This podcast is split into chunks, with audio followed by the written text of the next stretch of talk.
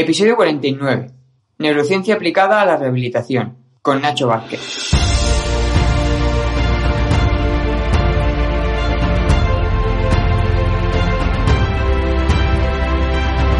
Muy buenas, mis fisios. Con este episodio doy inicio a una batería de episodios que girarán en torno a la temática del ejercicio terapéutico.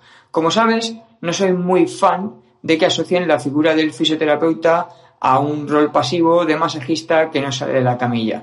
Y es por ello por lo que tengo intención de traer a diferentes profesionales, seguramente en su mayoría fisioterapeutas, que nos hablen un poco de cuáles son sus estrategias a la hora de abordar eh, con ejercicio terapéutico o con un abordaje activo a sus pacientes. Además, debes saber que a partir de ahora los directos del podcast del Millennial Fisio se emitirán desde el canal de YouTube, no desde Instagram. Así que si no me sigues todavía, te agradecería que te suscribieras a mi canal de YouTube, José Ipiris, el canal del Millennial Fisio, y siguieras dándole valor a lo que hago. Además, como siempre, cualquier duda que te pueda surgir con este episodio o con cualquier otro, no la puedes dejar por comentarios. Espero que te sea útil este primer episodio que girará en torno al ejercicio terapéutico y nos vemos por las redes. Antes que nada, eh, pues si entra, entra cualquier persona, bienvenido o bienvenida. Cualquier duda que tengas la puedes dejar en comentarios y luego pues hacer un poco recordatorio de que el podcast del Millennial Fisio ha vuelto Hacía cuatro o cinco meses, como también te dije a ti, Nacho, que esto lo tenía un poco parado. Y la idea ahora es volver a retomarlo. De hecho, ya tengo junto con esta cinco o seis entrevistas cerradas más. Y la idea es que todas giren en torno a temas relacionados con el ejercicio terapéutico, con todo lo que tenga que ver con abordaje activo en, en fisioterapia y por eso pensé en ti. Al final, como divulgador, te sigo hace tiempo en, en redes. Sé que tienes experiencia con todo lo que tenga que ver con herramientas que fundamentan su uso en, en la neurociencia y de ahí el episodio de hoy. Así que antes que nada, un millón de gracias por haber aceptado la invitación y cuéntanos un poco pues quién es Nacho Vázquez. Bueno, eh, lo primero, eh, agradecerte a ti eh, el poder participar aquí, porque como ya te he dicho anteriormente, eh, soy un eh, asistente activo a este podcast de camino al trabajo. Así que he aprendido mucho en este podcast y que menos que sumar un poquito mi granito de arena.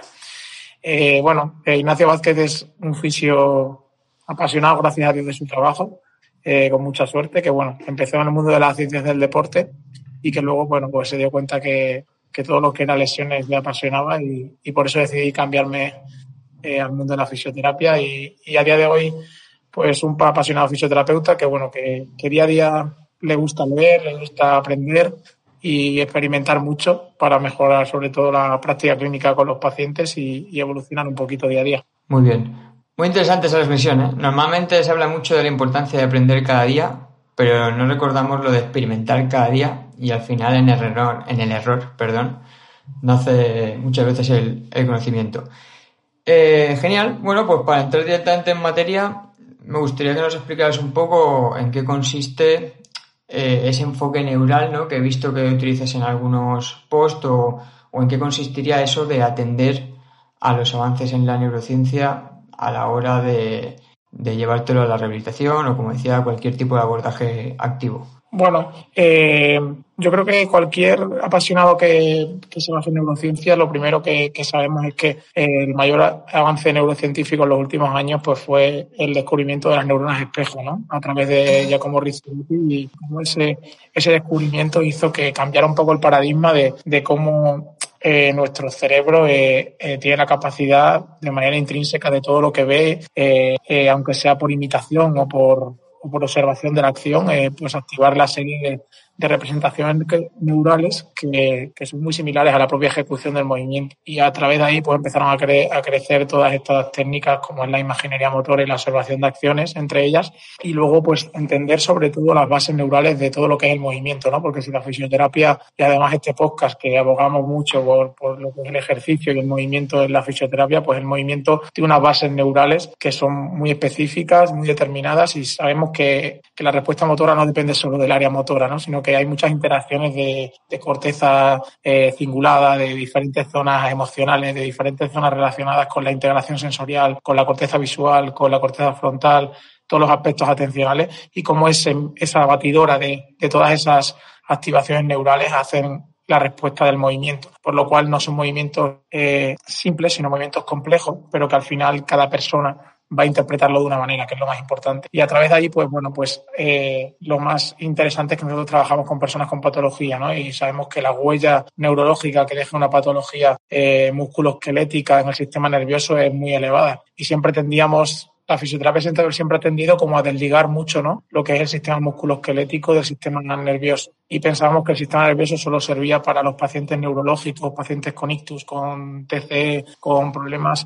eh, en, del sistema nervioso central, pero lo que sabemos a día de hoy es que las alteraciones en el sistema nervioso central por consecuencia de una lesión musculoesquelética son, son muy relevantes. Eh, ponme, ponme un ejemplo, porque yo te he estado siguiendo, pero igual para gente que todo esto sea muy novedoso, no. Has hablado de huella neurológica. Yo solo he visto utilizar como concepto o concepto muy parecido con el tema de, por ejemplo, una lesión de, de cruzado. De que normalmente ahora se hace una reflexión un poco como la que nos has hecho tú, ¿no? De que, oye, normalmente estamos dándole mucha importancia al ligamento como estructura, pero nos olvidamos que ese ligamento tiene una representación cortical, que no me salía, que también hay que tener en cuenta. Entonces, en base un poco a lo que nos has explicado, desarrolla esto sobre ese ejemplo, que también te he visto trabajar con, con ellos. Claro, eh, a nivel de la huella neurológica, lo principal que hay que tener en cuenta es qué tipo de lesión es, evidentemente, porque, eh, por ejemplo, la lesión ligamentosa, sabemos que la, función de aferencia propioceptiva que tiene un ligamento es muy, muy importante, ¿no?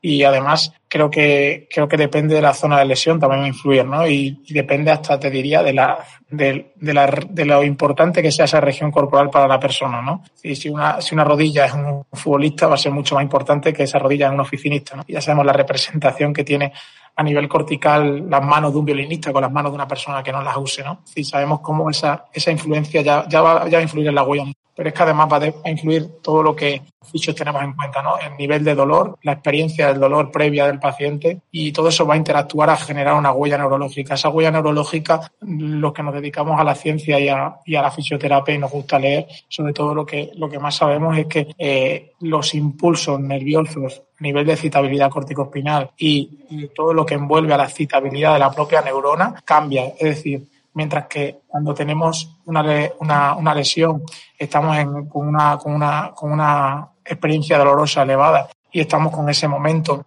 agudo la lesión, lo que sabemos es que aumenta mucho la, los neurotransmisores GABA, ¿no? que lo que van a hacer es disminuir la conectividad entre neurona y neurona y por tanto disminuir la actividad eh, de esa vía corticospinal o de esas vías eh, de interacción entre, entre diferentes áreas corticales. Y sobre todo sabemos que hasta la, inhibición es interhemisférica, es decir, un hemisferio cerebral con respecto a otro. Y eso, por ejemplo, en cruzado está muy, muy, muy contrastado. Eh, y con ello también, claro, toda la, toda la, la importancia que, tiene, y ahí luego hablaremos de, de la, la, información visual en esa huella neurológica, es decir, lo adversivo que sea que haya sido la lesión también va a influir en cómo nosotros percibimos a nivel visual esa lesión y por tanto eh, cómo interactúan esa área visual con la corteza parietal, la integración sensorial y todo lo que con ello conllevaría, con lo cual la huella sí que es muy relevante. Genial. Si te parece, dejámoslo de hablar un poco de mecanismos más hacia el final, porque primero me gustaría preguntarte qué herramientas son las que utiliza Nacho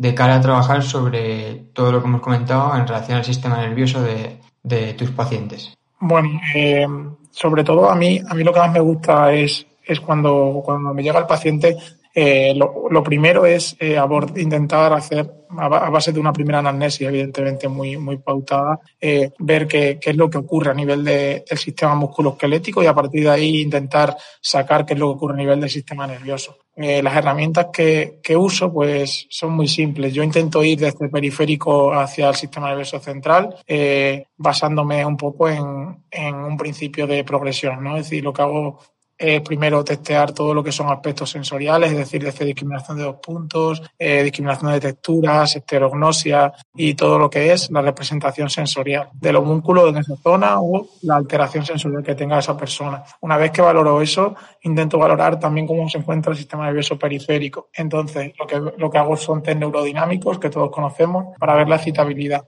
Además, eso te va a dar un poco también la sensibilidad que tenga esa, esa estructura nerviosa periférica. Eh, luego valoro los reflejos osteotendinosos de la zona, es decir, pues si es un reflejo, si es una rodilla, pues el reflejo rotuliano, el reflejo pedio y ver un poco qué citabilidad medular tiene, ¿no? Y a partir de ahí pues ver, comparar con contralateral siempre, claro, y, ver si hay alguna alteración. Lo normal es que cuando tenemos una lesión musculoesquelética de media a larga polución, pues nos vamos a encontrar alteraciones en esos reflejos y por tanto uno de nuestros objetivos va a ser esa citabilidad medular. Eh, y a raíz de ahí también valorar los aspectos perceptivos. Eh, uno, la propiocepción pasiva, es decir, eh, la capacidad que tiene la persona de de percibir esos, esos test propioceptivos pasivos, test propioceptivos activos, test de posición articular, eh, tanto eh, con contracción como sin contracción, es decir, todo eso lo que se llama en cuanto a valoración. Herramientas, pues desde imaginería motora, observación de acciones, realidad virtual, terapia de espejo con y sin realidad virtual, vibración local, vibración con plataformas. Eh, me podría tirar horas hablando, es decir, aplicaciones de todo tipo que puedan modular a nivel atencional, como como bien conocéis muchos de los que estáis escuchando este podcast. Eh, todo me, gusta mucho trabajar con la visualización del propio movimiento, ya sea con espejos o sea con a través de videollamadas web, ¿no? Donde el paciente pueda poner su móvil y yo grabarle una zona que ya no pueda, que esa persona no pueda ver a nivel a nivel en vivo. Y bueno, y jugar mucho con, me gusta mucho trabajar sobre la, la corteza visual, porque la corteza visual es una de las áreas que, que, nunca tenemos en cuenta y a raíz de ello, pues también trabajar con gafas estroboscópicas, eh, todo lo que sea alteración del input visual. Me ha gustado mucho la respuesta porque has hecho algo que me parece muy importante, que es, antes de hablar de herramientas, explicar el fundamento por el cual eliges una herramienta u otra. Y segundo, me ha gustado mucho que mm, hayas hecho esa iba a decir programación, ¿no? Pero esa continuidad con todos los test que tú haces a nivel de valoración, porque has dejado ver algo que muchas veces no lo parece, y es que realmente ese tipo de valoraciones son simples. La mayoría de cosas que has nombrado son cosas básicas de formación de, grado y eso es importante que yo creo que salga porque desde fuera muchas veces yo creo que da la sensación ¿no? de, de que es algo muy complejo atender a todo esto que tiene que ver con el sistema nervioso y realmente no es así. Lo que pasa es que como estamos tan acostumbrados al enfoque biomédico de solo ver lo que pasa en la estructura y solo ver lo que pasa en la zona de dolor, pues es como que es eh, muy llamativo, ¿no? La siguiente pregunta sería que nos contaras un poco de estas herramientas que has comentado, cuáles son las que a día de hoy tienen más sustento en la literatura. Em, bueno, las herramientas de neurociencia, lo primero que tengo que contextualizar es que a día de hoy siguen, siguen generando evidencia científica, ¿vale? ¿Por qué? Porque pasándonos en que el sistema nervioso, a día de hoy eh, seguimos estudiando el conectoma y todo lo que conlleva, ¿no? Es decir, a día de hoy seguimos sin saber al 100% cómo es el sistema nervioso, pues las, todas las herramientas que se basan en el sistema nervioso. Creo que todavía nos queda mucho por, por descubrir y descubriremos muchas más seguro. Eh, en cuanto a, esas técnicas que evidencia tienen, pues creo que una de las que más evidencia tiene pues son todas las, lo que son activación muscular, como llamo yo, sin palanca biomecánica, es decir, todo lo que es activación muscular propioceptiva eh, a nivel neural, lo que hace es trabajar sobre, sobre el uso neuromuscular y sobre ese reflejo, ¿vale? Eh, a nivel medular. Eh, y sobre todo lo que también trabajamos, trabajamos mucho, la imaginería motora, la observación de acciones y todas las técnicas de representación del movimiento. Que aquí, bueno, quería nombrar simplemente que siempre creo que tengo que estar agradecido de quien ha aprendido, de Roy Latus y, de todo el grupo aquí en La Salle. Y bueno, pues al final la evidencia científica que tienen estas técnicas es, es, a raíz de todo el descubrimiento de las neuronas espejo y, es elevada esta, esta literatura científica y ya hay demostrados muchos, muchos eh, resultados clínicos, tanto en rango de movimiento como en kinesiofobia, eh, como en aspectos relacionados con la percepción del dolor, como en la modulación hasta propia del dolor. Sabemos que el sistema inhibitorio descendente se activa con todas estas eh, técnicas de representación del movimiento y, sobre todo, mejora muchísimo la citabilidad corticoespinal, que es al fin y al cabo uno de los objetivos principales en cualquier recuperación de lesiones, mejorar esa vía corticoespinal que sabemos que disminuye tanto su representación como su citabilidad. Eh, y luego, sobre todo, todas las técnicas vibratorias es lo que eh, es la eterna, la eterna duda y, a mí me gusta mucho ser muy crítico con todo lo que hago y, me intento basar todo lo que es mi práctica eh, con pacientes en la evidencia, pero la realidad es que por mucho que intentemos seguir creando evidencia científica o, evidencia clínica más bien hacia la vibración. La, realidad es que la vibración hay una gran variabilidad de literatura científica, de aparatos, de hercios, de modos de aplicación. Entonces, la vibración local es una buena herramienta, creo, a nivel propioceptivo y a nivel sensorial, pero todavía tengo dudas sobre la excitabilidad corticospinal o la excitabilidad medular que se habla sobre la vibración local. La vibración global, en cambio, tiene mucha más evidencia científica, ¿no? Es decir, Sabemos que la vibración global desde el mundo del entrenamiento y del fitness ya se lleva utilizando muchos años las plataformas en personas con osteoporosis, donde se han visto muchas, muchas mejoras a nivel de mineralización ósea. Por ejemplo, el ligamento cruzado, como antes comentabas, pues la, esa alteración en la huella neurológica parece que con las plataformas vibratorias ese aumento del, del, reflejo tónico vibratorio y esa alteración del uso neuromuscular parece que es muy interesante con las plataformas. Lo que pasa que luego tendríamos que ver la especificidad que tiene un gesto hecho en una plataforma vibratoria a un deporte, ¿no? Pero, pero creo que sí que en unas fases puede ser interesante. Y luego todo lo que es el trabajo a nivel atencional, creo que está más que evidenciado a nivel científico todo lo que son eh, las tareas duales, la disminución del miedo, la disminución de la excitabilidad de las áreas relacionadas con las emociones, eh, con este tipo de trabajo dual o trabajo de foco externo, ¿no? Sabemos que tiene una gran evidencia científica y que, y que eso no, no va a cambiar nada. Lo que pasa que, evidentemente, como todo. Eh, la evidencia científica se sigue creando y creo que ahí tiene que haber cada vez protocolos más rigurosos porque el foco externo viene desarrollándose desde el 2005 con Gulf y colaboradores y, y ahí los protocolos y la metodología no era demasiado exigente, pero es verdad que a nivel clínico es muy interesante porque, sobre todo en personas con dolor crónico, personas con alteraciones ya psicosociales, que luego también hablaremos de ello, eh, creo que todo lo que es foco externo es muy interesante y creo que tiene una gran eh, científica. Bueno, queda de manifiesto también algo muy importante y que por aquí hemos repetido varias veces, que al final la evidencia científica es súper importante, ¿no? Porque es la que va a marcar el camino pero no necesariamente que exista evidencia científica signifique que a nosotros nos va a funcionar. Y al final, como tú bien has dicho, hay que tener pensamiento crítico y saber individualizarlo al paciente que tienes delante, pues en base a lo que hayas leído en muchos sitios, a tu experiencia, eh, etcétera, etcétera, etcétera. Otra cosa que me ha gustado mucho que has hecho, que de hecho era lo siguiente que te iba a pedir, es darme un ejemplo en contexto real en el cual tú utilices una herramienta. Por ejemplo, has comentado el tema de la vibración global de cara a pacientes con osteoporosis. Pues me gustaría que hicieras un poco lo mismo con las diferentes herramientas, pues el tema de la realidad virtual, el tema de la terapia en espejo que, también has comentado, no sé, que nos cuentes un poco eh, en qué tipo de pacientes y por qué utilizas eh, este tipo de herramientas. Eh, bueno, es importante, sobre todo, eh, a mí me gusta dividirlo y temporalizar y, hacer un cronograma de, todas las. Soy un poco friki con eso, como muy cuadriculado en cuanto al cronograma de, aplicar esas técnicas, ¿no? Creo que lo más importante, eh, si, si, nos basamos otra vez en, los principios fisiológicos que ocurren a nivel de una lesión, eh, una lesión deportiva, una lesión traumatológica, es que lo primero que va a ocurrir es inhibición intracortical, alteraciones en la sensibilidad por el propio proceso inflamatorio y por la propia efusión que se, que se produce a nivel articular, muscular, por esa propia lesión, ¿no? Entonces, las primeras técnicas que solemos usar eh, cuando tenemos un proceso agudo, no le vamos a pedir movimientos activos a lo mejor a esa persona y a lo mejor el movimiento activo hasta puede irritar todo lo que es el proceso de lesión o agravar el proceso de curación.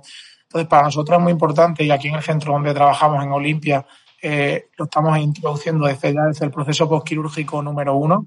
Tenemos la suerte de colaborar con los cirujanos y que ellos nos, han dado su visto bueno a la hora de introducir técnicas de representación del movimiento desde la fase aguda, es decir, desde la fase aguda, el día uno, la persona ya está haciendo un protocolo de observación de acciones con realidad virtual, está haciendo un protocolo de realidad virtual con terapia de espejo y estamos haciendo un protocolo de grabación de vídeo eh, de la propia persona y de diferentes gestos de su vida cotidiana y deportiva para que también lo visualice.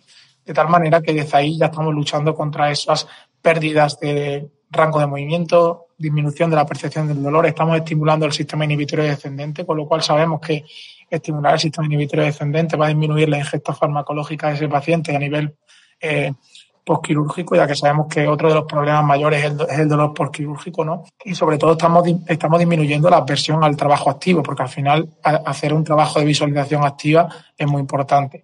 Luego, todo lo que son terapias de, a nivel vibratorio, pues y a nivel sensorial, va a ser muy interesante.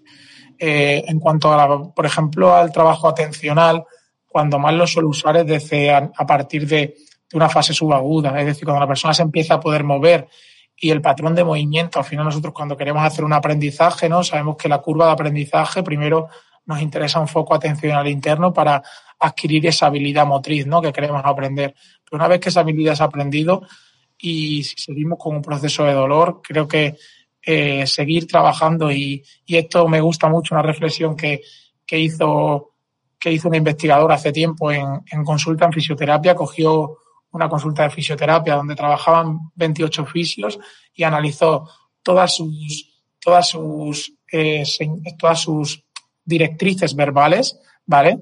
Eh, con los pacientes y el 88% de las directrices verbales iban, iban orientadas a un foco atencional interno.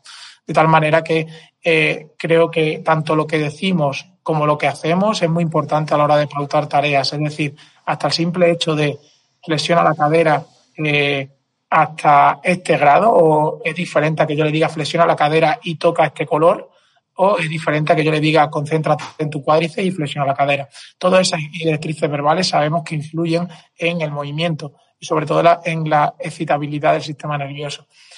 Eh, con lo cual todo eso lo podemos pautar en cualquier momento.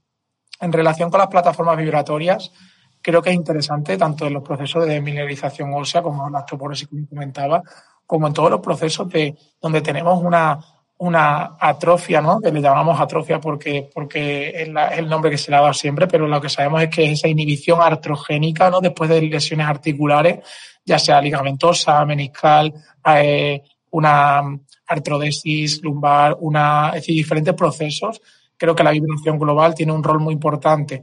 ¿Por qué? Porque cuando tenemos un músculo como por ejemplo un multífido o un cuádriceps, donde hay un proceso de inhibición artrogénica, que sabemos que hay un injerto adiposo aumentado, ¿no? intramuscular, lo que sabemos es que la vibración, el aumento de la excitabilidad tónico, tónico postural, la vibración global y el aumento del reflejo tónico vibratorio va a hacer que, mejore toda esa contracción muscular y por tanto podamos disminuir todos esos procesos. Evidentemente, la propia vibración global hay que tener, hay que tener consideraciones a nivel de, los procesos de curación, porque al final va a generar muchos movimientos involuntarios a nivel articular, pero eh, con, con criterio creo que es una buena herramienta. Totalmente.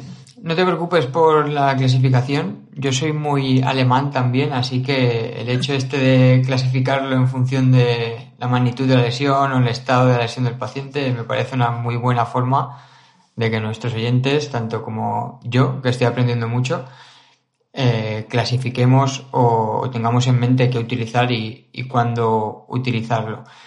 Una duda que no tenía anotada pero que me ha surgido cuando te estaba escuchando y que creo que es muy interesante eh, sería la de cómo convences a tus pacientes de que este tipo de trabajo es útil en primeras fases.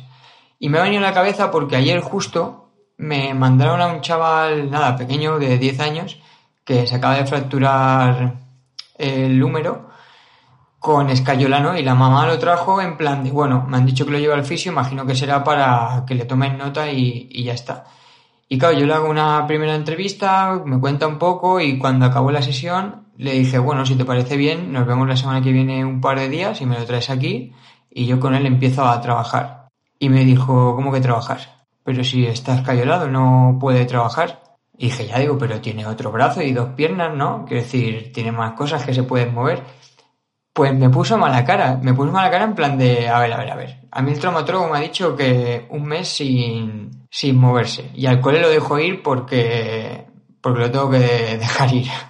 Entonces, estas cosas yo creo que pasan en nuestro día a día. Ante este tipo de pacientes, ¿qué estrategias sueles utilizar tú para convencerlos de decir, oye, que hay que trabajar desde el día uno aunque estés escalado, que esto es importante para ti? Pues eh, creo que, que, la respuesta eh, te la puedes imaginar, pero, pero va, a ir, va a ir en línea de, de, lo que, de lo que abogamos. ¿no? Si abogamos ciencia, tenemos que ir con ciencia adaptada a los pacientes, pero explicárselo de manera muy simple.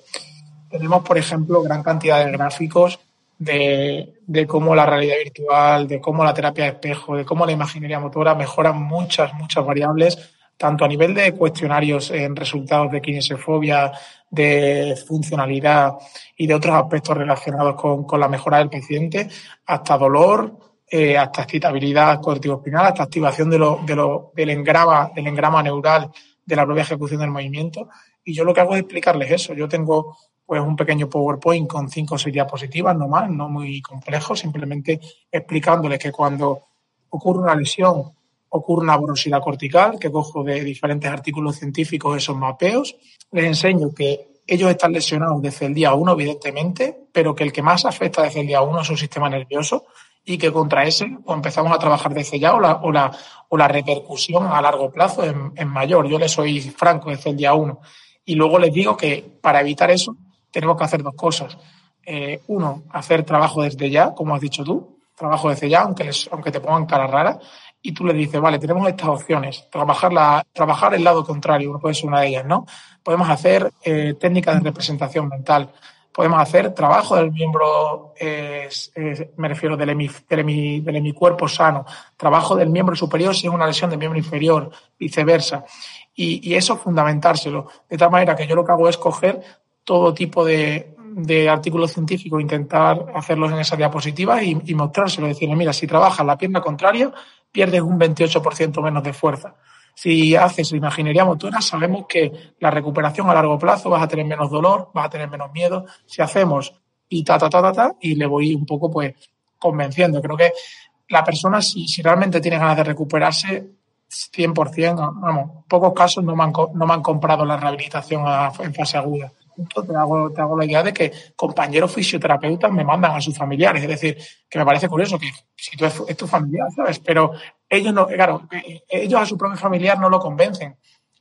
Pero yo llego allí y lo convenzo y, al final vuelven con su propio familiar a Pero creo que muchas veces, evidentemente, yo estoy sesgado porque yo creo en lo que hago desde fase aguda pero lo primero que tienes que hacer es creer en que tú mismo, en que esas técnicas funcionan. Si tú crees que la imaginería motora como, como fisioterapeuta, creo que es un error creer que la imaginería motora no sirve, pues tú tampoco puedes hacer creer a tus pacientes, ¿no? Que también lo hablaba a veces con otros compañeros. Es decir, si no la usas nada a nivel clínico, va a ser difícil que tú creas que eso te funciona y por tanto va a ser difícil que tú le puedas vender a tu paciente que, que eso va a funcionar. Pero mm, yo intento sobre todo, creo que eh, yo siempre lo digo, que la fisioterapia no es fisioterapia deportiva de alto rendimiento, fisioterapia traumatológica de alto rendimiento. Es decir, creo que el alto rendimiento es cada persona sacarse el máximo partido desde el fase aguda. Por eso creo que convencerles desde, esa fase, como bien decías, eh, en la, es prioritario. Bueno, pues en resumen, confiar en lo que hacemos y educación. Y bueno, y el tercero y súper importante, que también lo has comentado, que el paciente confíe en el proceso. Yo digo muchas veces también que si el paciente no se quiere dejar ayudar, no lo vas a poder ayudar por mucho que, quieras y al final también es importante. ¿Y qué te voy a comentar yo ahora? Ah, sí. Has comentado antes eh, lo del foco atencional. A mí me parece algo súper importante el cómo con el poder de las palabras eh, tanto influir en su movimiento como en la percepción de dolor. Pero dentro del ejemplo no has hablado mucho con el tema de la percepción de dolor y yo es algo que veo mucho en mi día a día. En fútbol, por ejemplo, que veo muchas tendinopatías, es increíble cómo puede cambiar el rango en una sentalla dolorosa si yo trabajo sin nada o si trabajo con un foco externo pidiéndole al jugador que me golpee el balón con la cabeza, por ejemplo. Entonces me gustaría que hablas un poco de, del foco atencional, como ya has hecho, pero con respecto al dolor y, cómo lo utilizas tú en, tu día a día. Pues, pues sí, como comentas, creo que el foco externo y el dolor creo que son, son dos aliados muy, muy importantes. Desde luego, si empezamos a hablar de foco externo, tenemos que hablar de modulación atencional, ¿no? Es decir, atención eh, significa, eh, significa ya directamente el factor hipervigilancia, ¿no? Que conocemos del mundo del, del dolor más asociado al dolor persistente, ¿no? Eh, lo que sabemos es que la persona cuando tiene dolor aumenta su activación a nivel prefrontal, a nivel de corteza cingulada anterior, ¿no? que son esos procesos atencionales. Lo que sabemos también es que eh, propiamente la, modulación atencional o el foco externo eh, también activa el sistema inhibitorio descendente. Eso también lo, lo, sabemos según la literatura científica. Con lo cual, todo lo que son tareas eh, de, foco, de foco atencional o, tareas donde simplemente lo que has dicho tú, la modulación de las palabras va a modificar, eh, va a influir en el rendimiento, en el rendimiento motor y en la respuesta del dolor. Lo que, lo que es interesante es también saber qué tipo de estímulo, ¿no? Porque, porque sabemos que, los, que la información visual, la alteración de la información visual, el foco externo visual, como decías tú antes, el ejemplo del color o el ejemplo de una dirección visual o el ejemplo de un gesto, creo, creo que a nivel clínico, no he encontrado mucha literatura científica, pero creo que a nivel clínico genera más modulación del dolor, por ejemplo, que el estímulo auditivo de un metrónomo. Creo que el estímulo auditivo de un metrónomo incluye patrones de ritmo y el incluir patrones de ritmo también incluye eh, planificación del movimiento. Y una de las influencias más importantes en el dolor son las áreas relacionadas con la planificación. Con lo cual, eh, creo que a nivel de modulación del dolor, eso es una creencia personal a nivel clínico, la, el foco externo con información visual em, creo que es más efectivo o distrae más a la persona, ¿no? Ese efecto distractor, ¿no? Que siempre intentamos buscar eh, a una persona con dolor que un, un enfoque eh, con metrónomo. Creo que el metrónomo, evidentemente, que voy a decir del metrónomo, creo que es otra herramienta, me parece otra herramienta eh, low cost que todo fisioterapeuta debería tener, tanto para hacer terapia manual como para hacer ejercicio. Es decir, creo que muchas veces eh, eh, la, la, la, infravaloramos. Y el metrónomo, pues al final también tiene toda la evidencia científica al respaldo, ¿no? De que mejora la excitabilidad corticospinal, de que aumenta la, la, eficiencia motora, sobre todo lo sabemos con tendones, ¿no? Todo lo que es el, tendón neuroplastic training que, que abogaron Jill Cook, Bonnie Río y demás. Y, y es interesante. Eh, a nivel de foco externo, creo que, creo que hay, y hay autores como de, sobre todo del mundo del ligamento cruzado, ¿no? Como Justin Grooms y todo ese grupo de colaboradores que, que están haciendo cosas muy interesantes sobre las tareas duales. Y, y creo que, creo que ahí hay, hay un, un nicho, creo que de estudio todavía muy, muy importante, porque creo que todavía falta mucho por saber, pero creo que va en esa línea. Creo que distraer, hacer distracción cognitiva con estímulos visuales va a ser mucho más interesante que con otro tipo de estímulos pero es complejo, dependerá también del movimiento y... Hmm. A ver, obviamente los mecanismos que hay debajo de estas cosas son complejos, pero bueno, mi experiencia clínica va muy en la línea de lo que tú comentas. Para mí tiene mucho más valor o resultados, mejor dicho, eh, la distracción mediante foco visual que foco auditivo. Yo creo, entre otras cosas, también por lo que has dicho de, de la incertidumbre que generas. Al final, si tú te acostumbras a un ritmo, te cuesta más perder el foco atencional porque entras en modo automático y sabes lo que hay. En tema visual, si cada repetición, cada historia es diferente, te cuesta más mantener la, atención y, eso suma. Y ya para ir acabando, si te parece, vamos a hablar un poco del tema de la visión con el que has acabado. Eh, y la pregunta iría un poco enfocada a cuándo crees que es realmente un punto importante a trabajar en tus pacientes. Es decir, en qué casos tú dices, ok, yo creo que este es un, un paciente susceptible de trabajar con realidad virtual o de trabajar con gafas estroboscópicas que también habías comentado antes. Pues, pues sí, creo que lo primero que, que, quiero decir es que la visión es, eh, es decir, el área cortical encargada de la visión interactúa de manera muy, muy importante, lo sabemos, con la corteza parietal y todo lo que es el área de la integración sensorial. De hecho, las neuronas espejo principalmente funcionan por la información visual. Y, lo que sabemos es que todas las personas con alteración de, de, de una lesión musculoesquelética a nivel persistente van a generar sobre todo alteraciones a nivel de la compensación visual por el déficit propioceptivo. ¿no? Eso ya lo tenemos más que contrastado y creo que todos lo conocemos, como esas alteraciones a nivel de aferencia propioceptiva, a nivel de pérdida de sensibilidad, eh, a nivel de alteraciones en el reclutamiento motor, sabemos que si le doy un input visual mayor, va a mejorar su reclutamiento motor, va a mejorar su eficiencia motor y va a mejorar su incertidumbre. ¿Qué ocurre? Que la incertidumbre es generada por un déficit propioceptivo, ¿no? Al final, cuando introducimos eh, tareas donde empieza a haber menos input visual y le pedimos que, se, que que se concentre a nivel activo su atención a nivel propioceptivo, empiezan a producirse diferentes errores o mistakes a nivel de respuesta motora, ¿no? que es lo que encontramos. Yo, de hecho, experimento mucho con la electromiografía muchas veces y, veo cómo cambia a nivel de ojos abiertos, ojos cerrados y, es increíble cómo cambia la electromiografía. Y, los pacientes que creo que son más demandantes de este tipo de técnicas visuales son, son los pacientes, evidentemente, con una hipervigilancia. Eso es muy importante. Creo que los pacientes con hipervigilancia están continuamente intentando tener input visual de la zona lesionada para poder hacer el movimiento y, y posteriormente las personas con, con, lesiones traumatológicas de evolución larga. Creo que evidentemente el ligamento cruzado, inestabilidad crónica de tobillo, eh, problemas de rodilla, eh, artroplastias de cadera, problemas a nivel del miembro inferior es muy representativo.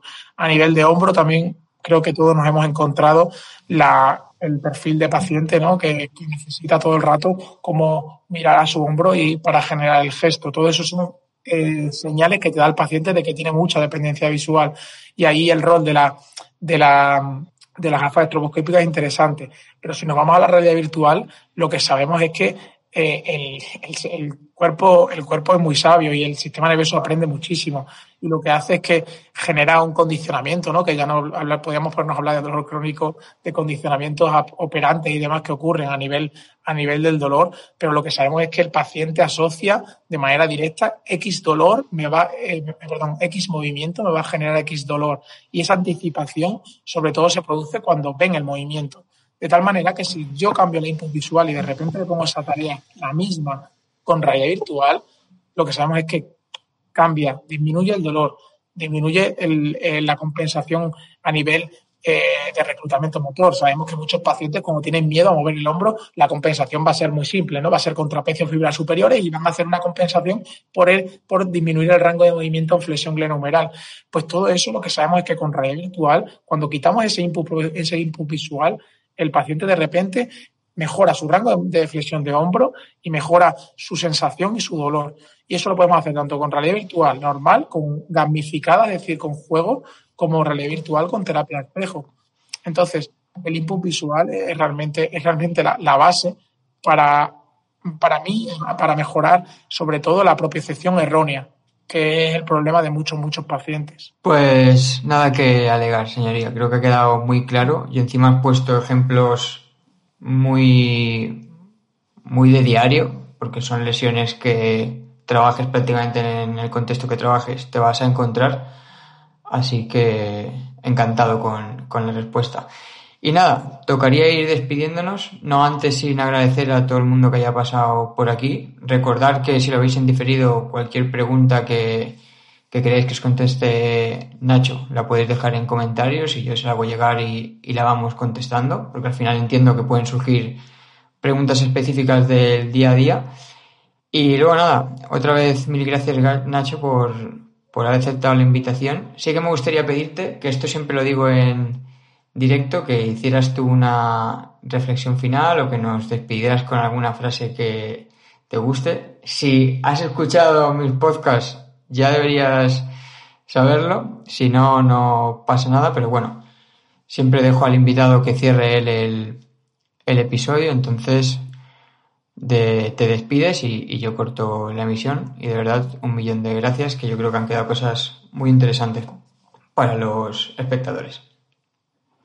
Bueno, eh, eh, nada, eh, simplemente no soy muy de, muy de frases, la verdad. Eh, tengo, igual que tengo memoria para unas cosas, para las frases no tengo casi nada de memoria, con lo cual no te puedo decir una frase.